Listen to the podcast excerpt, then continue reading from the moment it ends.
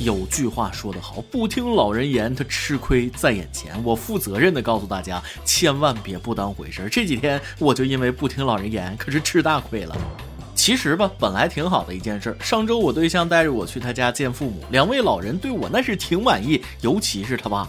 酒过三巡，未来老丈人拉着我的手，千叮咛是万嘱咐：“老弟呀，我们没有别的要求，闺女以后嫁到你家，一定要好好待她。她要有什么不对的地方，多忍让，多担待，多迁就，有话好好说，千万别和她动手啊！”说完，老两口子是老泪纵横。当时我特别感动，和谐社会你有他呀。可最终还是事与愿违，没控制住。前几天我俩因为一点小事闹别扭，大打出手啊！老丈人听说之后，急急忙忙跑到医院 ICU，见了我就无奈的摇摇头，一边哭一边说：“孩子呀，你不听话呀！我都说了别动手，多忍让，多担待，你根本就不是他对手啊！” 各位听众，大家好，欢迎收听由网易新闻首播的《每日轻松一刻》，你还可以通过网易云音乐、QQ 音乐同步收听。不仅如此，你还可以通过搜索微信公众号“轻松一刻”云版了解更多奇闻趣事哦。这期节目开始之前呢，广而告知大家一个小福利：现在在公众号每期云版的文章页留言，就有机会收到轻松一刻编辑部送的小礼品，机会大大的有。具体规则请关注我们的微信公众号“轻松一刻”云版了解。我是刚从医院 ICU 出来，坐着轮椅给大家录节目的主持人大波。没错，老丈人说的对，对女人要珍惜，要体贴，要忍让，不能动手。其实我做的挺好，当时大打出手的根本他不是我呀。很惭愧，实力相差太悬殊，我根本连还手的机会都木有。其实作为男人，被女人打几下、骂几句那都无所谓，毕竟脸皮厚还扛打，打着亲骂着爱呗。但就怕女朋友天天给你出难题，比如说经典的：假如妈妈和女朋友一起掉进水里，你先救谁？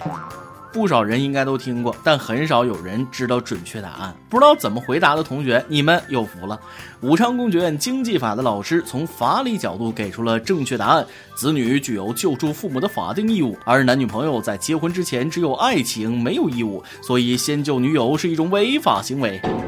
依我看，这不是一个普通老师，这应该是单身四十年的老师啊！你可真会逗我笑，和女朋友道理都不能讲，你还想讲法律？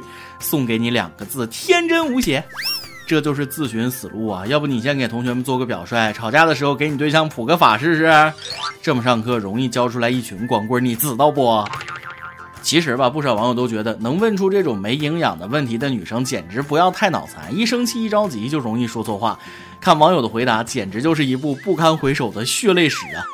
有说自己老妈会水的，还有说先救老妈再跟女朋友一起沉下去的，还有说要趴地上把水喝干的。在座的各位女同志，你们看看，都把男同胞逼成什么样了？所以咱们的每日一问就来了啊，就是这个问题：假如妈妈和女友一起掉进水里，你先救谁？给出你作死的答案。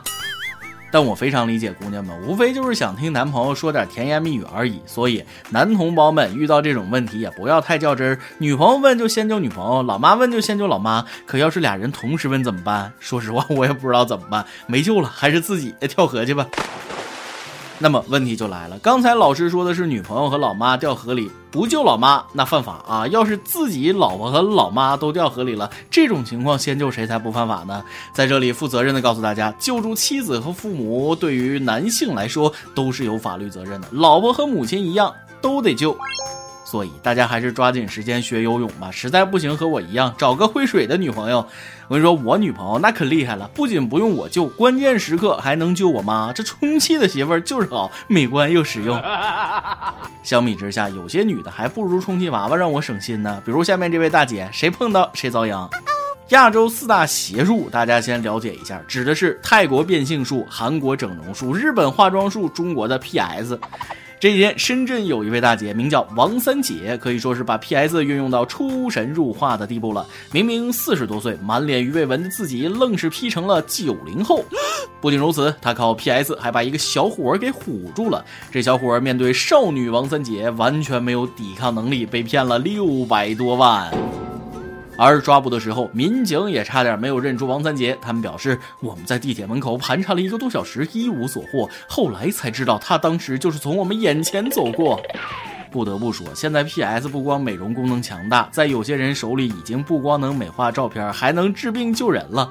前阵子我打篮球把脚崴了，去医院拍了个 X 光，马上发给我对象，心想让他也心疼心疼我，跟他说了：“亲爱的，刚才不小心把脚崴了，你看我这照的片子啊，骨头都裂缝了。”没想到过了几分钟，他把照片给我发回来了，还说没关系，我已经用 PS 帮你把裂开的地方修好了，还加了滤镜，是不是感觉美美哒？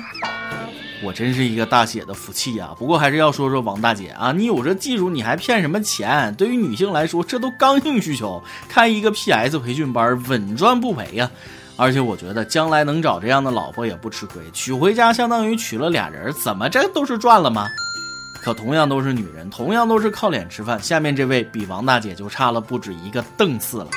前天，云南丽江街头出现一红衣女子，以本人貌美如花，所以不想上班，再次乞讨为乞讨理由，突然成了丽江网红。但看了本尊的长相之后，大家纷纷表示她的漂亮程度实在对不起这个吻啊！不瞒大家说，照片我看了，确实貌美如花，就是这花儿这个味道不太对，葱花儿啊。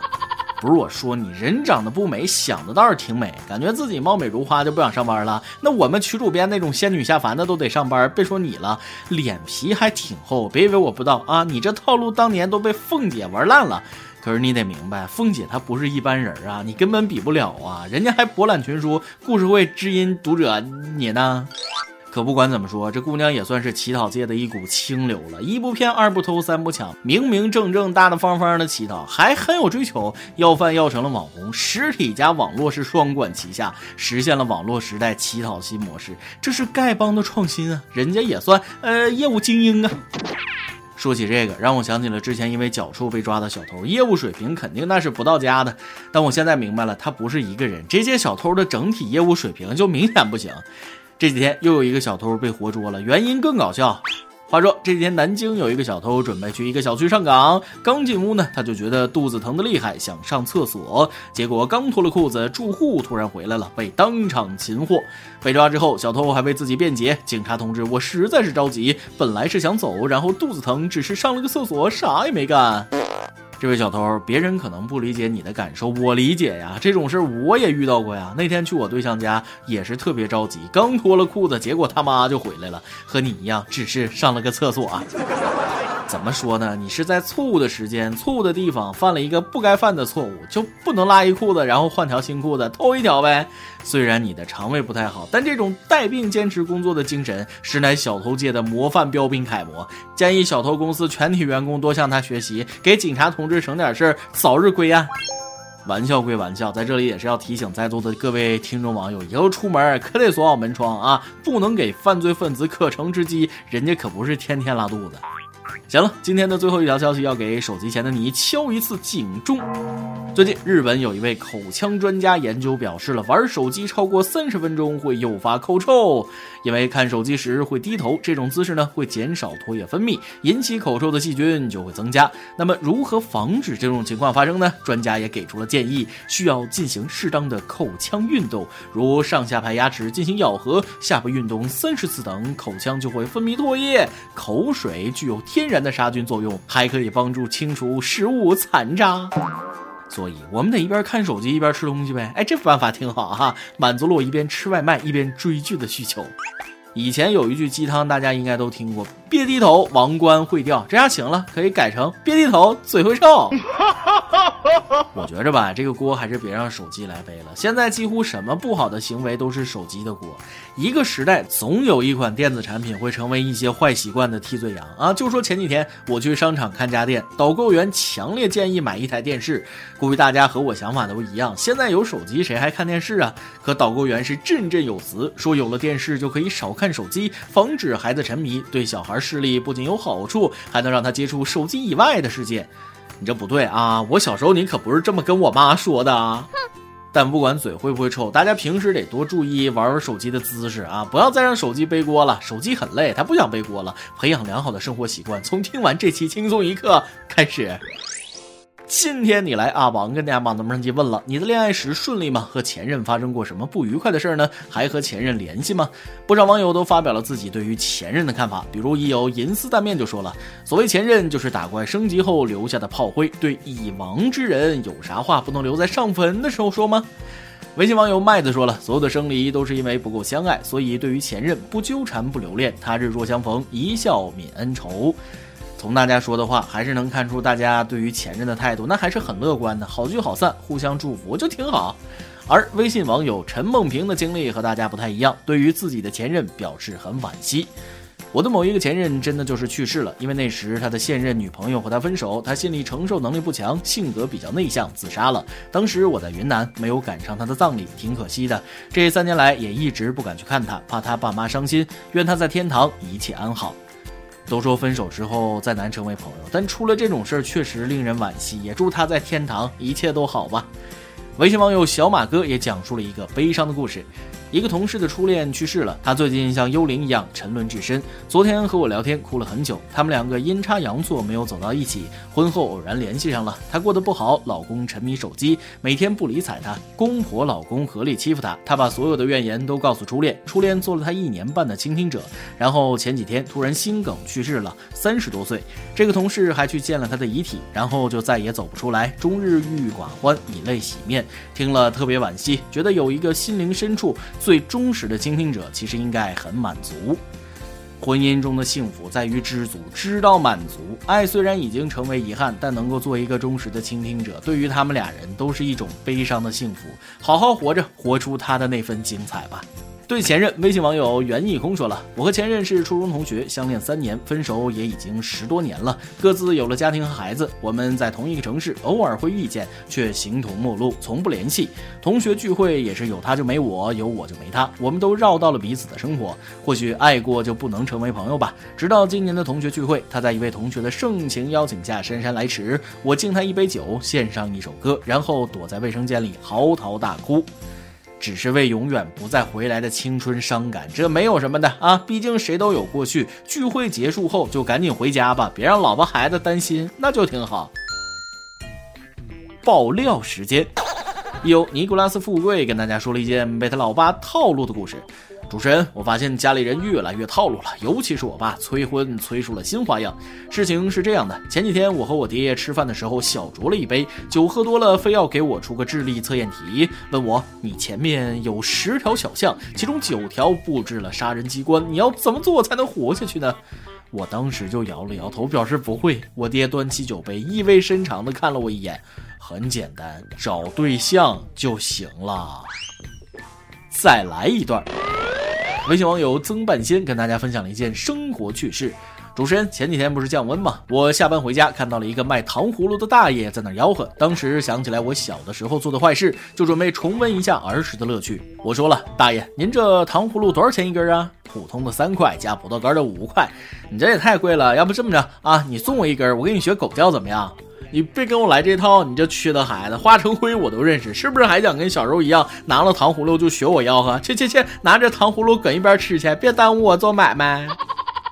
一首歌的时间，有七月上点歌说了，偶然的机会听到轻松一刻，然后加班时间就完美了，活学活用的段子完美到爆，听了半个月了，第一次评论，想点一首最喜欢的七月上，送给正在努力挣钱的九零后单身狗的自己，希望成全，一定要每天逗我笑。别的我不行，逗大家笑绝对没问题。还是要说一句，能在闲暇时光陪伴在大家身边，我也是很快乐的。反正大家能够天天快快乐乐的拼搏努力，就是我最大的愿望了。这首《七月上》就送给你，也送给所有的听众网友，祝大家天天开心。有电台主播想当地原汁原味的方言播轻松一刻，并在网易和地方电台同步播出吗？请联系每日轻松一刻工作室，将您的简介和录音小样发送至 i love 曲野的幺六三点 com。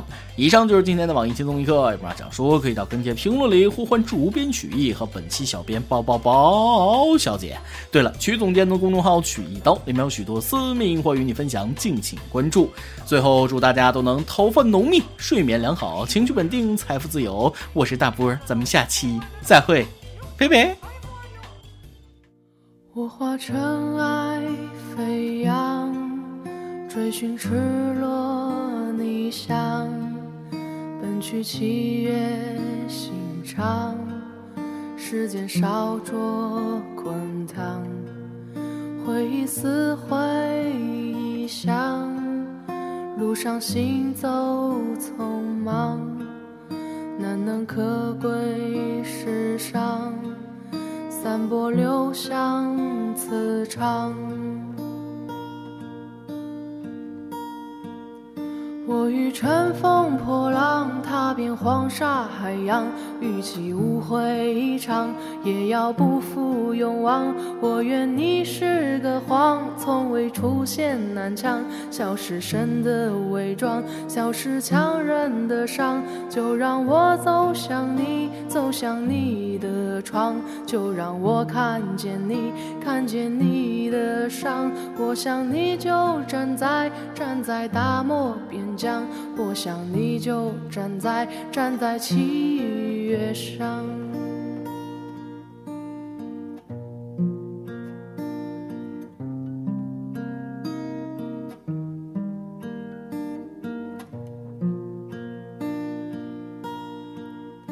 我化尘埃飞扬，追寻赤裸逆翔，奔去七月心。长，时间烧灼滚烫，回忆撕回响，路上行走匆忙，难能可贵世上，散播留香磁场。我欲乘风破浪，踏遍黄沙海洋，与其误会一场，也要不负勇往。我愿你是个谎，从未出现南墙，笑是神的伪装，笑是强忍的伤。就让我走向你，走向你的窗，就让我看见你，看见你的伤。我想你就站在，站在大漠边疆。我想你就站在站在七月上。